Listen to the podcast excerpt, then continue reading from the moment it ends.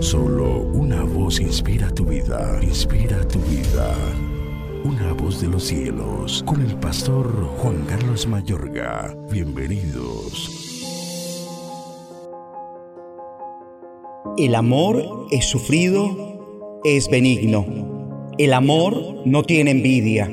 El amor no es jactancioso, no se envanece, no hace nada indebido, no busca lo suyo, no se irrita, no guarda rencor, no se goza de la injusticia, mas se goza de la verdad. Primera epístola a los Corintios capítulo 13 versículos 4 al 6. He aquí el significado de amor en todas sus expresiones. El amor es sufrido, es decir, es paciente.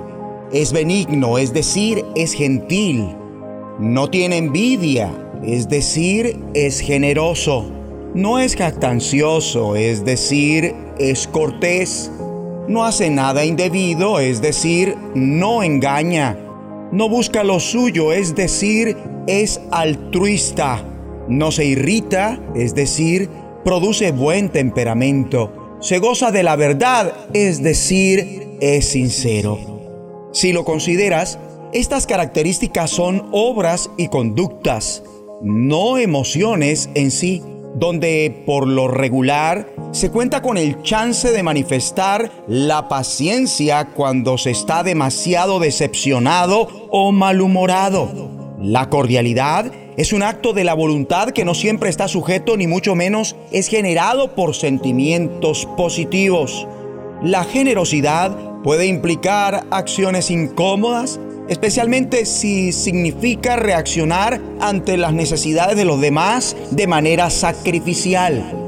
La humildad involucra tener en cuenta a los demás como mejores que nosotros, no únicamente esmerados por nuestros intereses. El apóstol Pablo nos trae a memoria que fue la conducta que Cristo manifestó hacia nosotros y por esto es nuestro deber tener la misma conducta.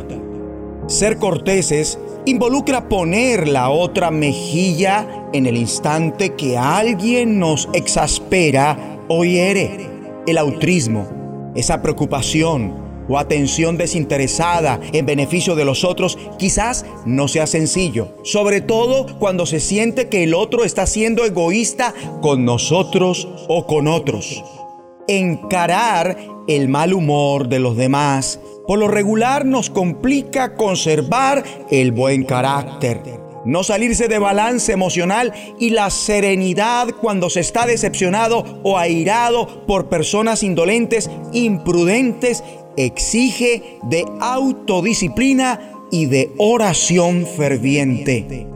Conservar continuamente nuestras motivaciones rectas y sin hipocresías no es fácil, sobre todo cuando se encara una circunstancia donde la mayoría echa mano a las jugarretas para poder estar por encima de los demás.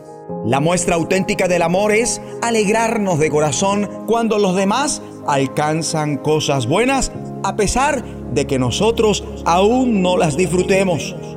Obviamente, los corintios representan a las iglesias y a los cristianos que hoy día les falta esto, que pese a que han recibido más dones espirituales que cualquier otra congregación y cristiano, son impacientes con los demás, se exasperan con facilidad, son muy delicados, cosa que se manifiesta en actitudes carentes de cordialidad, falta de generosidad y mucha envidia.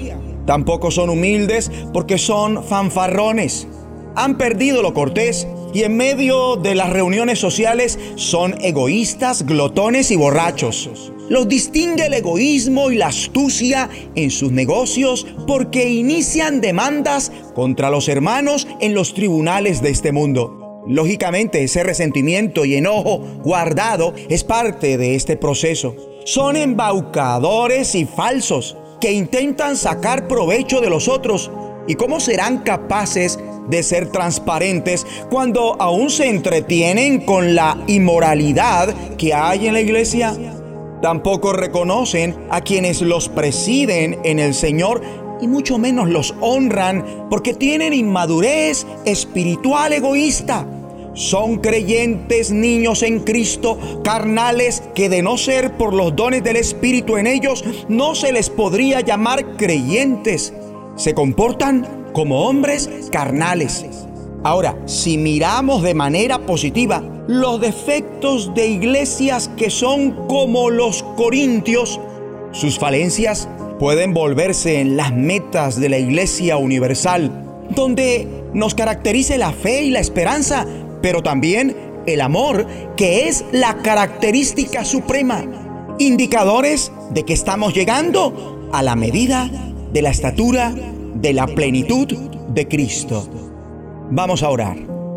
Dios Padre, bendíceme de tal manera que el amor sea lo que me caracterice en todas sus expresiones.